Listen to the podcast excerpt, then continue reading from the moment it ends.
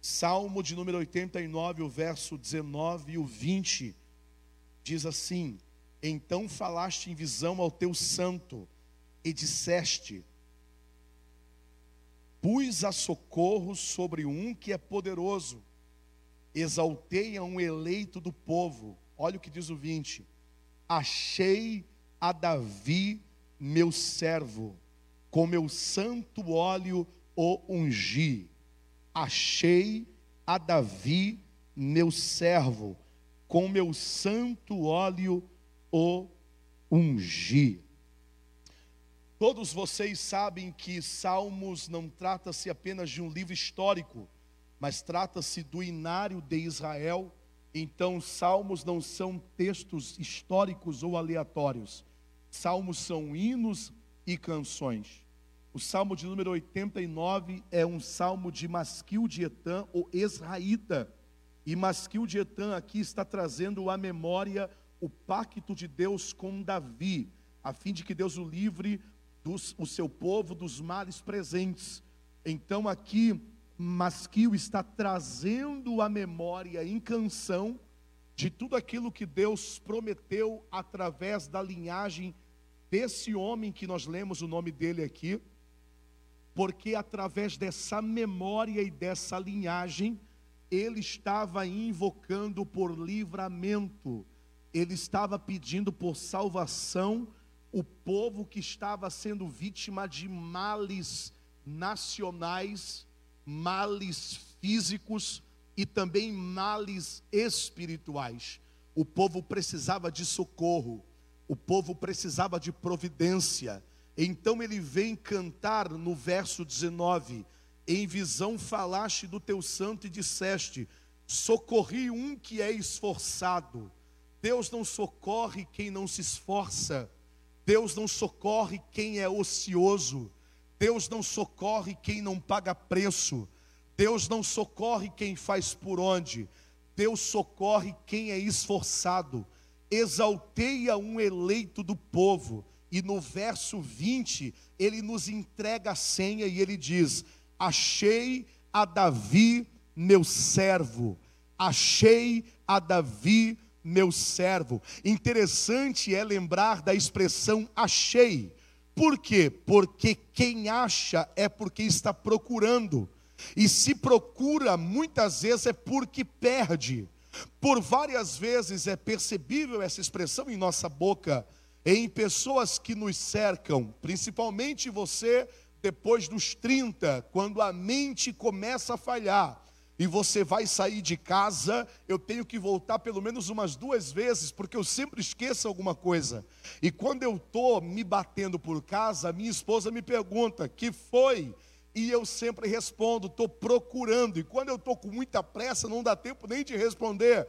Porque às vezes no ímpeto eu acho tão depressa o que eu vim buscar, que eu acabo nem respondendo e só digo tchau, beijo, amor. Ela já entendeu que eu estava com pressa, estava procurando alguma coisa. Então, geralmente, só acha quem procura, e só procura quem perde. Então, eu te pergunto hoje: será que Deus perde alguma coisa? Será que Deus precisa procurar alguma coisa? Vamos ao tamanho de Deus.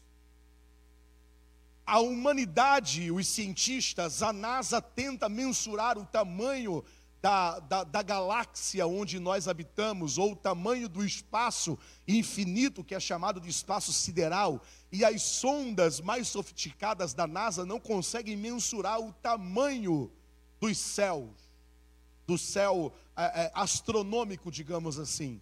Só que quando eu olho para a Bíblia, a Bíblia vem dizer o seguinte: vocês querem saber o tamanho do céu? Não tem problema, só deixa eu estender a minha mão aqui com alguns palmos, eu vou dizer para você qual é o tamanho do céu. Esse é o tamanho do nosso Deus. O tamanho do nosso Deus é tão, é, é, ele é tão imensurável, é tão grande, que o salmista Davi tentou expressar, mas não conseguiu. Então a melhor expressão que ele usou foi em Salmo 19, verso 1: Os céus proclamam a glória de Deus e o firmamento anuncia a obra das suas mãos. O profeta Isaías disse que quando Deus quis pesar as montanhas da terra, ele pesou na balança das suas mãos. Monte Everest, Monte Fuji, Pico do Marumbi, vem tudo aqui na minha mão, Serra do Rio do Rastro, vem tudo aqui na minha mão, e Deus pesou todas as as montanhas na palma das suas mãos. A Bíblia diz no profeta Isaías que quando Deus quis medir as águas dos oceanos, de pelo menos os sete mares, ele mediu na concha das suas mãos, Pacífico, Atlântico, Índico, o Ártico, o Adriático, vem tudo aqui na minha mão. Deus conhece tudo e todos, Deus preenche todo esse espaço vazio na imensidão do universo. E agora eu te pergunto: será que Deus precisa procurar alguma coisa? Eu tentei entender a expressão do salmista, irmão Gelásio. Achei. Por que achou? Se ele não perde nada de vista. Porque achou, se ele sabe onde está tudo e todos ao mesmo tempo. Um dos seus atributos exclusivos é a sua onisciência, ele conhece tudo e todos ao mesmo tempo. Ele não tem todo o conhecimento, ele é o próprio conhecimento a sua onipotência, ele tem todo o poder no céu, na terra, embaixo da terra, e alguns comentaristas até ousam afirmar que ele não tem o poder, ele é o poder. Só que um dos atributos exclusivos que cabe aqui nessa mensagem é a sua onipresença. Ele está presente em todos os lugares ao mesmo tempo. Consegue entender isso? Então, como é que ele vai buscar alguma coisa? Na verdade, Deus não perde nada de vista. E eu já começo entendendo lá no jardim do Éden quando Adão e Eva pecam e eles se escondem, porque a, a, a, os seus olhos foram abertos para a malícia, e o pecado agora entra na humanidade e eles perceberam que estavam nus. Então, todo entardecer, Deus descia no jardim para conversar com o homem. Havia esse momento de devocional, havia esse momento de reciprocidade, havia esse momento a, a, de comunhão. E um belo dia, quando Deus desce no jardim, Deus simplesmente pergunta: Adão, onde tu estás? Deus sabia onde Adão estava, sim ou não? Sim. Deus sabia que Adão havia caído em pecado, sim ou não? Sim. Deus sabia que Adão estava cobrindo a sua nudez com folhas cozidas, sim ou não? Sim. Deus sabia que Adão estava se escondendo nos arbustos e atrás das árvores, sim ou não? Sim. Mas Deus queria que Adão se manifestasse, porque isso fala de relacionamento. Você foi homem para pecar, agora você também tem que ser homem para assumir o teu erro. Na verdade, Deus não perde nada, mas o homem perde. O homem perde a honra. O homem perde a visibilidade. O homem perde a oportunidade de enxergar as qualificações que existem em mim e você.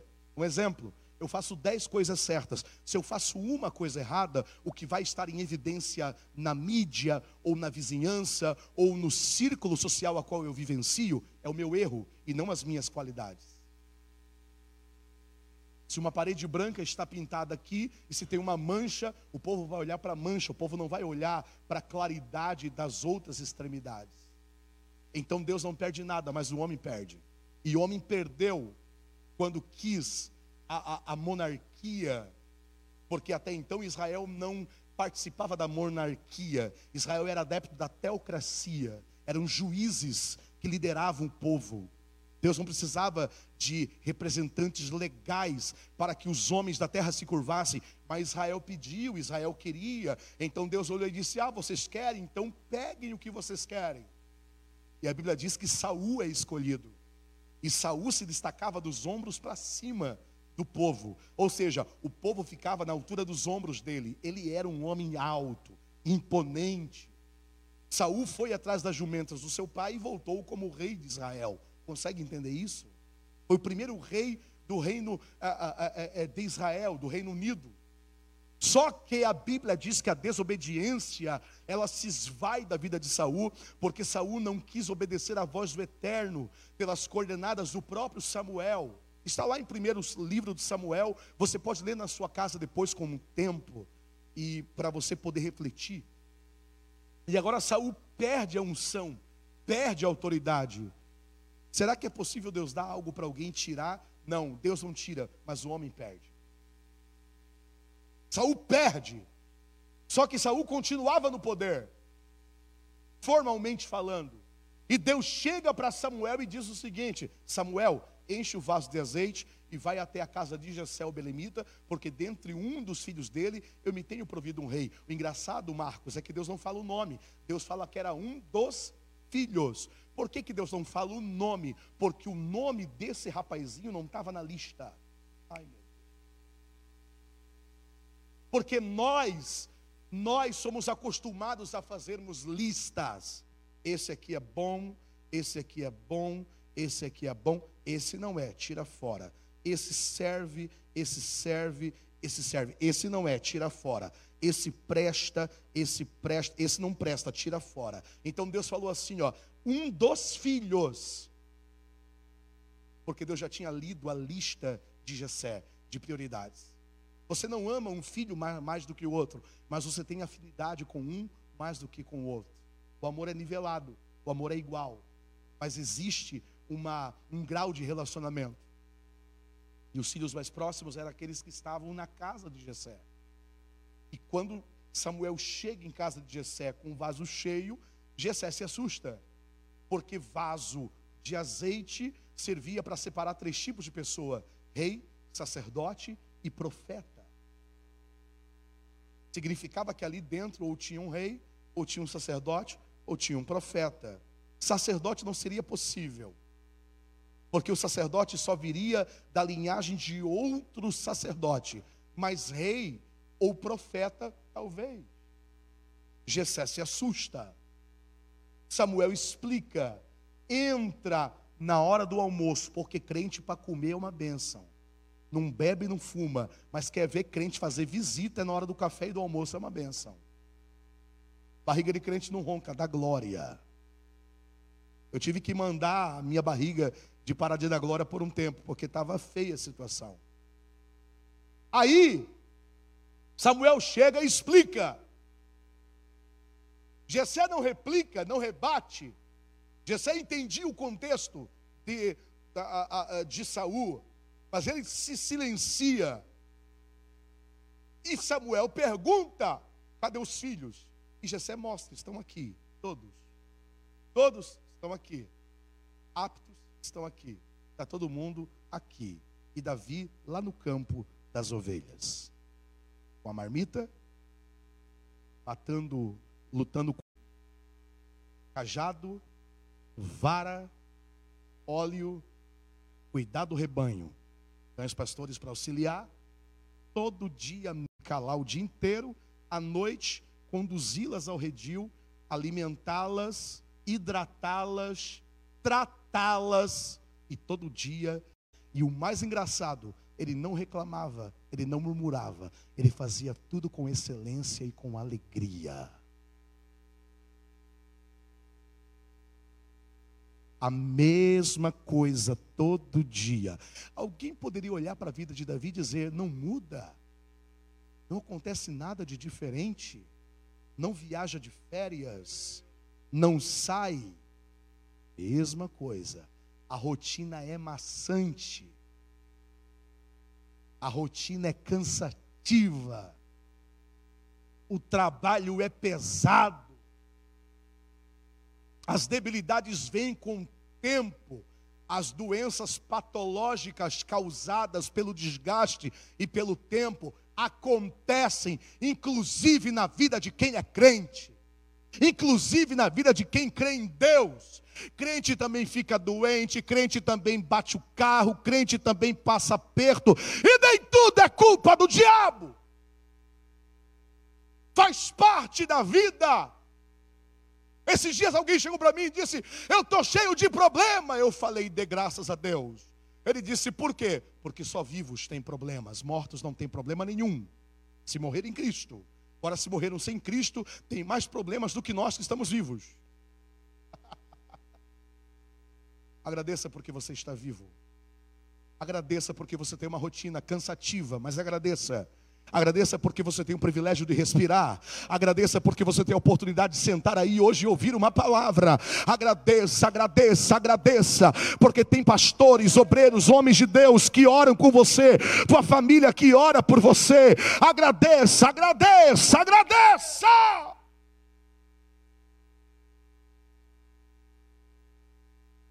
Você sempre vai enxergar os dois polos, os dois extremos da sua vida. Um dia eu estava em casa, em 2018, eu fui pregar lá em Paris, na França, e fiquei em casa de uns amigos que não poderiam ter filhos. E antes de vir embora para o Brasil, eu peguei a mão da minha esposa, coloquei a mão na barriga da Juliane, esposa do Marcílio, que moram lá em Paris, e, e nós oramos por eles. E quando passou meses depois, eles me ligavam e diziam: deu errado mais uma vez o nosso tratamento in vitro. Gastamos não sei quantos euros no tratamento e falhou o projeto, falhou o projeto, falhou o projeto. E eu no telefone com eles, quando a vizinha tem meia dúzia de filho gritando com um, xingando o outro e praguejando o outro.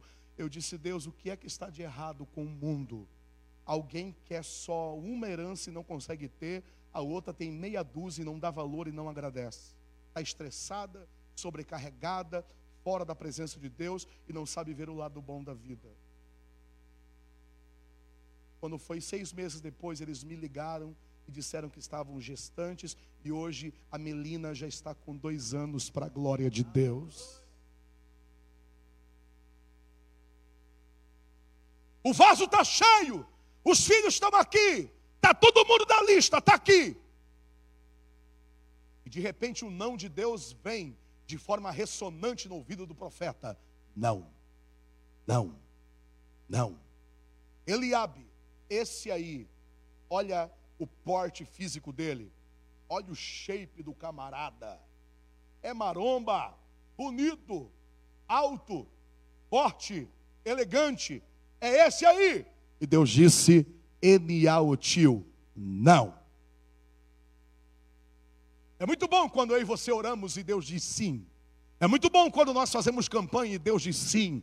É muito bom quando nós vamos para oração, para o monte, para a vigília e Deus diz sim. E quando Deus diz não, como entendermos?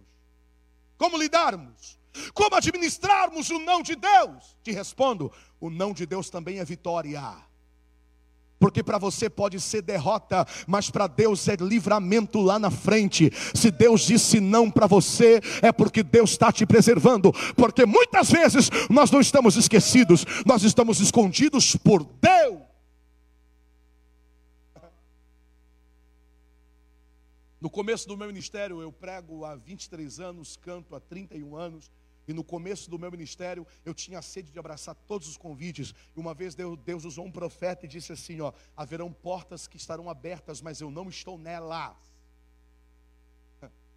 Eu disse, Deus, e como é que eu vou saber? E o Espírito Santo me respondeu: leia a Bíblia. E eu li na Bíblia que a bênção de Deus não acrescenta dores.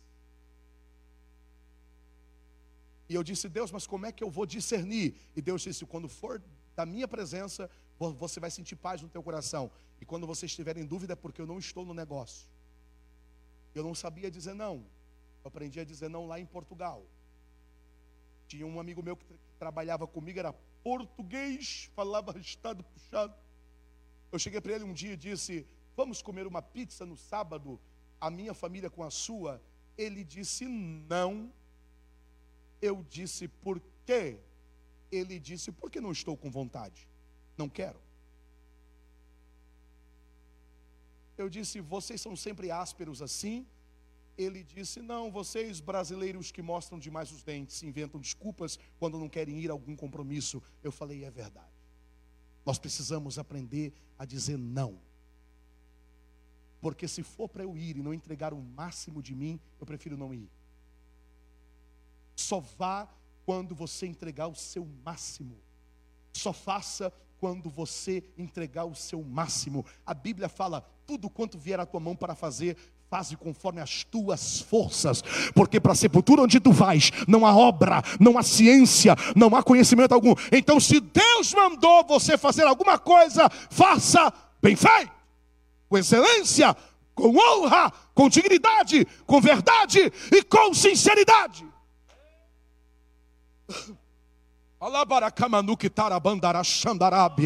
Eu estou sentindo a glória de Deus aqui nesse altar. Por que é que Deus disse não para ele abre para Abinadab e para os outros irmãos de Davi? Porque Deus não via lealdade neles. Deus via uma coisa maquiada, maquinada, forçada, engessada. E Davi não, Davi estava no campo, não porque tinha obrigação, mas porque tinha prazer naquilo que fazia. E Deus olhou para Davi e gostou de Davi. Achei a Davi, meu servo. Achei. Os homens perderam, mas eu achei. Os homens não valorizaram, mas eu achei. O nome não estava na lista, mas eu achei. Os homens acham que não serve, mas eu achei. Alguém diz que não é apto, mas eu achei. Alguém diz que não tem talento, mas eu achei. Alguém diz que vai morrer, mas eu achei. Alguém diz que não vale nada, mas eu achei. Se você não der glória a Deus, eu, eu, eu e os obreiros vão dar glória a Deus sozinho aqui em cima. Porque Deus me achou, achou eles e achou você também. Deus disse não, não, não, não, não, não. O último, Abinadab, Deus disse não. Aí Samuel não entendeu nada. Porque tem hora que Deus faz assim com a gente. Como diz um, um, um, um nordestino que eu vi pregar uma vez, eu achei parece um trava-língua, mas é, é, é interessante. Deus complica, mas depois descomplica e explica o porquê complicou. Entendeu? Eu acho que eu falei rápido, né? Deus complica, mas depois descomplica e explica o porquê complicou. Entendeu? Giovanni, onde é que está isso na Bíblia? Oxe, te dou a referência. 1 Coríntios diz que o homem natural não entende as coisas espirituais, enquanto aquele que é espiritual a tudo discerne, por ninguém é discernido. É um trava-língua também, e está na Bíblia. Deus complica, Deus arma todo um contexto só para que alguém como eu e você sejamos lembrados por Ele.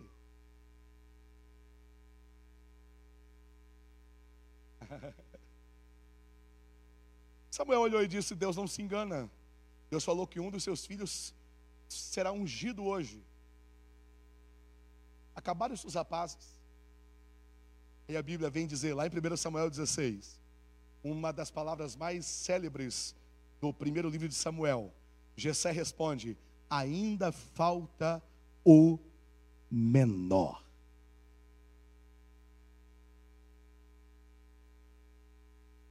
Saul era formoso dos ombros para cima, Davi era formoso dos ombros para baixo. Saul tinha altura, Davi tinha descida na humildade. Saul tinha beleza, Davi, além de ter beleza, tinha lealdade. Alguém, quem sabe, vai mandar chamar Davi. Davi, quando escuta que o pai estava mandando chamar, pensou: pior, que será que eu fiz de errado? Porque as pessoas de fora falam, né? tem um ditado que diz: quando o milagre é demais, até o santo desconfia. Está calmo demais. De repente o pai manda chamar, vou lá. Quando Davi aponta na porta, a Bíblia diz que Samuel não se levanta. E quando você se levantava na antiga aliança, era uma questão de honra. Chegava alguém, você ficava em pé e cumpria a pessoa. Samuel nem levanta, ele olha para a porta e pensa: não pode ser. Por quê? Porque Davi era ruivo. Não apenas isso, alguns teólogos falam que o ruivo era vítima de preconceito na época. Isso nós não achamos explicitamente na Bíblia, mas tem uma cultura judaica que diz que a cor vermelha lembrava de Adão, a queda. Isso era para os judeus. Samuel olhou e disse: Um rei de cabelo vermelho muito louco, não pode ser. Quem é esse rock and roll aí de cabelo vermelho? Quem é esse ferrugem aí? Não, não, não, não, não. Sabe por quê? Não era nem o fato de ele ser ruivo, porque logo após que a Bíblia diz que ele era ruivo, a Bíblia fala que ele tinha bela aparência e belos olhos. Era bonito. Só que ele não tinha altura. Tanto que o pai fala, ainda falta o menor. E eu vou te provar na Bíblia. Lembra de Esaú e Jacó? O quanto a virilidade de Esaú foi exaltada no texto? Esaú, o homem forte, o homem imponente, o homem da caça, o homem do campo. E Jacó, o homem da tenda. Ponto. Então o que se valorizava nessa época não era a inteligência, mas era o trabalho braçal. Era o cara fortão, zarrão, bonitão. E Davi, ruivo, olhos claros, mas sem altura. O mais novo não vai por essa, porque tem mais novo por aí que é mais alto que o mais velho. Samuel lhe diz: não pode ser. Aí Deus brada no ouvido de Samuel: Levanta-te. Tem alguém que não quer se levantar quando, quando você chega, mas Deus vai dar ordem. Vão ter que levantar, vão ter que olhar para você e mesmo não te aturando e não te engolindo, vão ter que derramar azeite na tua cabeça, porque o homem não consagra, o homem só confirma, quem consagra é Deus. Davi já era escolhido por Deus lá no campo, Davi já era escolhido por Deus na rotina maçante, Davi já era escolhido por Deus no dia a dia. Levanta-te Toma o vaso de azeite e unge-o. Porque a Saul eu já o rejeitei. 1 Samuel 16, 7. Porque eu, Senhor, não vê como vê os olhos, é, é, é, como vê os homens. O homem vê o que está diante dos olhos. Porém, eu, o Senhor, olho para dentro do coração. Eu acho tão lindo a maturidade de anciões como o pastor Adão tem.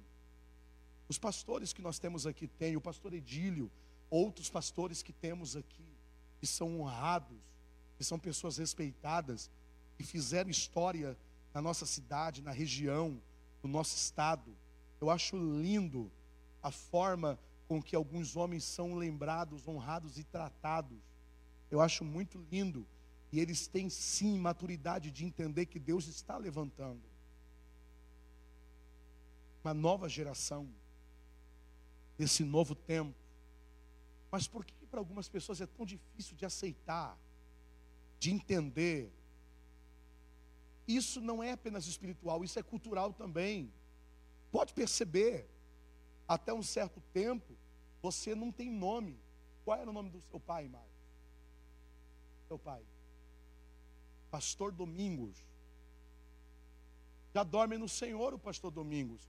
Mas até um tempo, o Marcos não tinha nome, era o filho do pastor Domingos. O filho do pastor Domingos, a filha do irmão Jair, do pastor Jair, a filha do pastor Gilmar.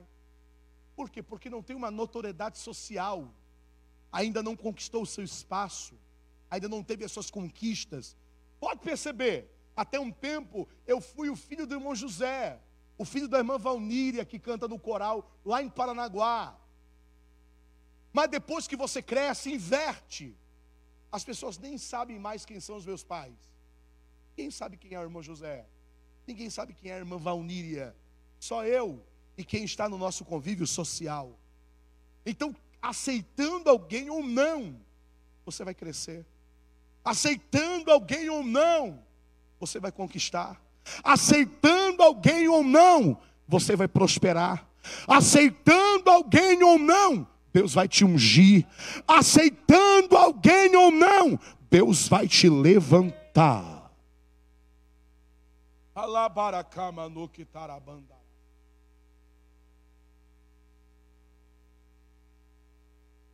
Samuel pega o vaso de azeite, pede para Davi se prostrar levanta o vaso de azeite para o céu e derrama na cabeça de Davi. Davi é ungido no meio dos seus irmãos. E a Bíblia vem dizer que depois daquele dia, o Espírito do Senhor se apoderou de Davi. Ele foi esquecido pelo seu pai lá no pasto. Ele foi esquecido pelos seus irmãos lá no pasto. Giovanni não foi, não, claro que foi. Se não fosse esquecido, ele estava na lista e ele não estava. Por isso que Deus não falou o nome dele para Samuel. Quando Samuel chegou, Samuel só sabia que seria dentre um dos filhos. Ele foi esquecido pelos homens, mas ele foi lembrado por Deus.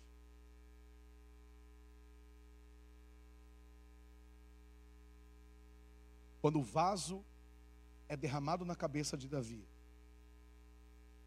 quando ele é ungido no meio dos seus irmãos, o que que acontece? O Espírito de Deus se aposta dele. Espiritualmente, houve um tempo de honra e de exaltação. Mas fisicamente, se você ler a Bíblia, Davi volta para o pasto. Davi volta para a mesma rotina. E Davi agora começa a crescer num processo gradual. E segundo alguns historiadores, durou cerca de mais de 20 anos até Saul ser morto e até ele assumir o lugar. Mas ele teve que passar por esse processo. Às vezes o que Deus vai falar aqui com você, talvez não mude aparentemente nada, fisicamente, mas espiritualmente já mudou.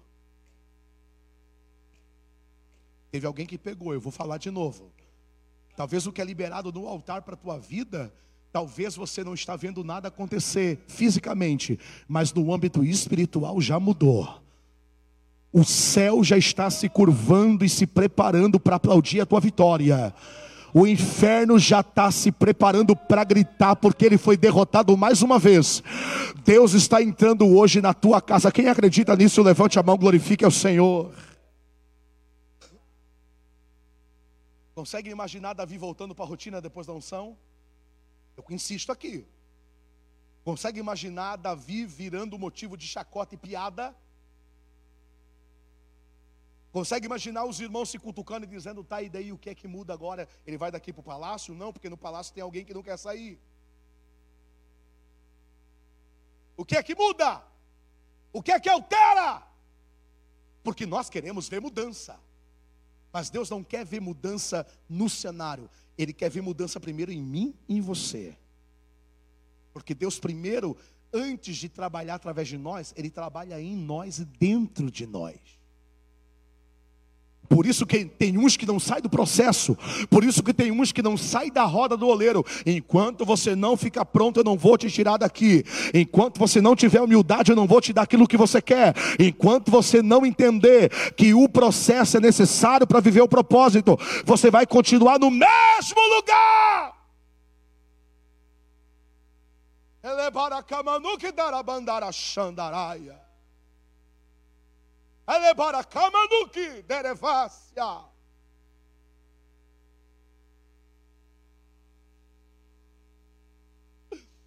Deus fala com alguém aqui essa noite.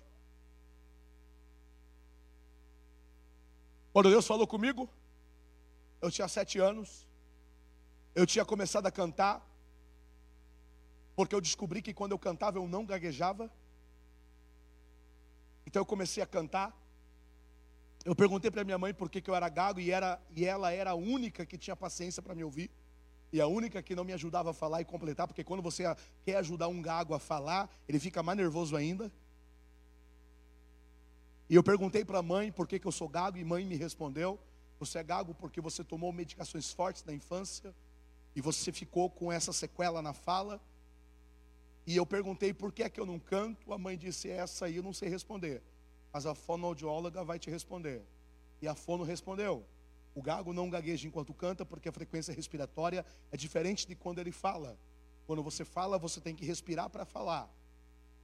Tem que ter oxigenação cerebral para você articular as palavras, porque primeiro você pensa. Enquanto você pensa, você respira e depois você fala. O gago pensa tão rápido que não dá tempo de respirar. Então, quando ele vai querer falar, ele, ele, ele não tem ar na cabeça, vou falar no português rasgado para você entender, e ele engasga.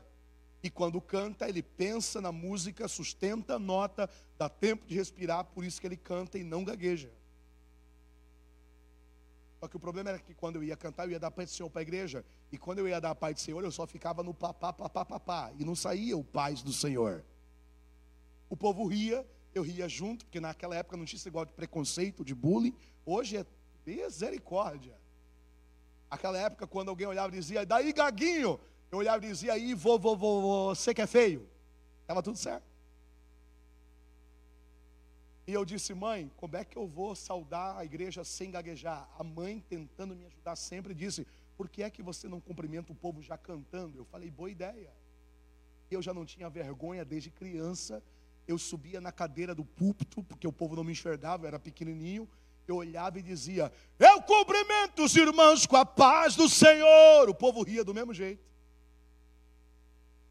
Alguém para me ajudar respondia: Amém. E com sete anos de idade, foi uma cantora lá na nossa igreja cantar, a cantora Cícera Lopes. Esses dias eu estava pregando lá em Maripá, perto de Terra Roxa, que é a cidade dela eu dei o testemunho, alguém filmou e mandou para ela, ela enviou um vídeo para mim chorando e disse: Glória a Deus, por quê? Porque eu cheguei para comprar uma fita cassete dela, playback, e eu, com muita dificuldade, olhei para ela e disse: Eu quero uma fita cassete, playback. A nova geração não vai saber o que é isso. Lado A, lado B. Aí soltava o playback e embolava a fita. O irmão do som tinha que pegar uma caneta, introduzir no orifício da fita e rebobinar. Era uma luta. Isso quando a fita não rebentava, a gente tinha que colar com só uma voltinha de durex, porque se, se, se, se colasse demais, não, não passava ali no leitor de música. Ela olhou para mim e disse: Deus vai te levar pelos quatro cantos da terra, não só para cantar, mas para pregar o Evangelho. Eu tinha sete anos, quando era 1992. Eu olhei para ela e disse: Mas cocô, cocô, cocô, como? Ela disse: Jesus vai te curar. E quando ele te curar, vai ser o sinal que ele vai te levar. E eu, sem discernimento, comecei a falar para todo mundo: eu vou ser pregador, você pregador, você pregador, pre, pre, pre, pre, pregador, você pregador, você pregador. Só que quando eu leio o texto de 1 Samuel, eu aprendo que nem tudo a gente fala. Samuel ficou com medo de Saul e disse para Deus: Deus, e se, e se alguém me encontrar no caminho com um vaso de azeite, o que, que eu vou dizer? Deus disse: leva um sacrifício junto, porque se alguém te perguntar, você vai falar que está indo sacrificar. Ou seja, Deus disse para Samuel: nem tudo a gente fala, nem todo sonho a gente conta, nem todo mundo está preparado para ouvir o sonho que você tem, aleluia. E começaram a tirar sarro de mim, Marquinho é o pre-pre-pregador, quando é que ele vai pre-pre-pregar e tá, e começaram a dar risada. Naquela época não tinha meme, mas se tivesse meme ia estar tá em tudo. Figurinha, meme, pre-pre-pregador e tal e coisa e tal. E eu ali em oração, oito anos gago, nove anos gago, dez anos gago, onze anos gago, e a piada rolando, doze anos gago, 13 anos começamos a orar no monte. Eu, um ano orando no monte. Tinha uma irmã da nossa igreja, a irmã Fátima. A irmã Fátima tinha um coque na cabeça, tocava pandeiro. Entendeu por que eu toco pandeiro? Tocava pandeiro e cantava uns corinhos de fogo raiz. E nós ia orar no monte, ficava a noite inteira orando. Eu tinha uma árvore que eu garrava nela e orava. E falava tudo que precisava para Deus ali. E Fátima pegava o pandeiro, cantava os corinhos, nós ligava a lanterna, lia uma palavra e voltava a orar. E assim ia até amanhecer. Um belo dia, eu estava com 14 anos, gago, mas muito gago. Fátima pega o pandeiro, mas em vez de ela pegar o pandeiro e começar a tocar, ela veio para o meu lado, me pegou pelo colarinho da camisa, me trouxe para o meio da roda, levantou o pandeiro para cima, deu um grito de língua estranha e deu uma pambeirada na minha cabeça. O pandeiro caiu do lado, furado, e eu do outro com um galo na testa. Terrível porque não era você. Eu levantei e disse misericórdia, irmã agressiva. Eu vim aqui para orar, não vim aqui para apanhar. Quem ela pensa que ela é? Alguém pega uma lanterna, eu acho que está sangrando a minha testa. Olha o pandeiro ali está furado. Ninguém merece. O que, que eu fiz para merecer isso? O sangue de Jesus tem poder. O que está acontecendo? O amigo meu do meu lado olhou para mim, me chacoalhou e disse: Para de falar. Eu disse: Por quê? Ele disse: Você não está mais gaguejando. Ah. Deus toma Fátima no mistério, numa marcha. Ela chega na minha frente, olha para mim e disse: Hoje eu te curo da gagueira e eu te lanço as nações para pregar a minha palavra. Assim diz o Senhor.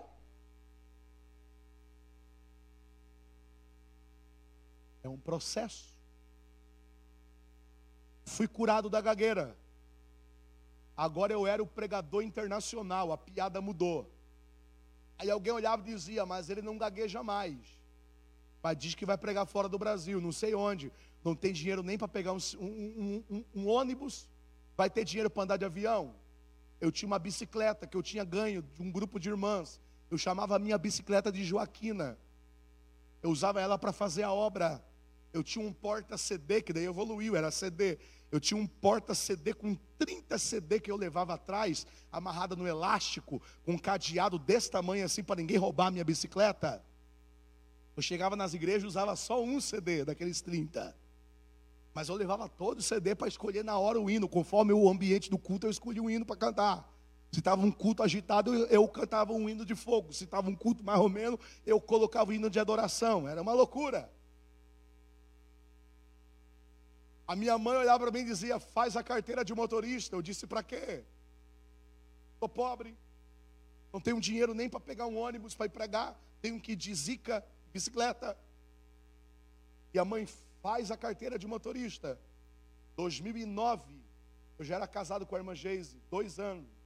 Cheguei em Curitiba para pregar. Deus deu vitória para um empresário. Ele entregou a chave de um Fiat Uno na minha mão para fazer a obra. Giovanni, mais Uno não é carro, mas para mim era, meu irmão. para mim que andava de bicicleta era um carrão. Eu sou de uma época que quem tinha carro era rico. Quem tinha telefone tinha que comprar um contrato, uma ação. Quem tinha o celular, que era um tijolar, era um tijolo desse tamanho assim, tinha muito dinheiro. É, eu sou dessa época. Aí minha mãe viu que Deus deu o carro, disse: Faz o passaporte agora. Eu disse: Para quê? Eu não tenho dinheiro nem para colocar gasolina. Eu vivo da fé. A parcela do. A, o, o irmão deu o carro, depois esqueceu. Eu tive que ir atrás para pagar. Deus levantou um outro empresário para pagar a parcela. Eu disse: Glória a Deus. Eu disse: Que prova que eu passo, mãe? Para que, que eu vou fazer um passaporte? Ela disse: Faz que Deus vai te levar. Eu fiz o passaporte crescer um, co um cogumelo em cima, assim, Marquinhos, do meu passaporte, de tanto ficar guardado na gaveta. Eu disse, mãe, está aqui, ó, meu passaporte criou até um cogumelo em cima. E o mofo, a mãe disse, renova, porque Deus vai te levar. Quando eu renovei o passaporte, irmão, começou a vir viagem aqui para o Mercosul, começou a aparecer.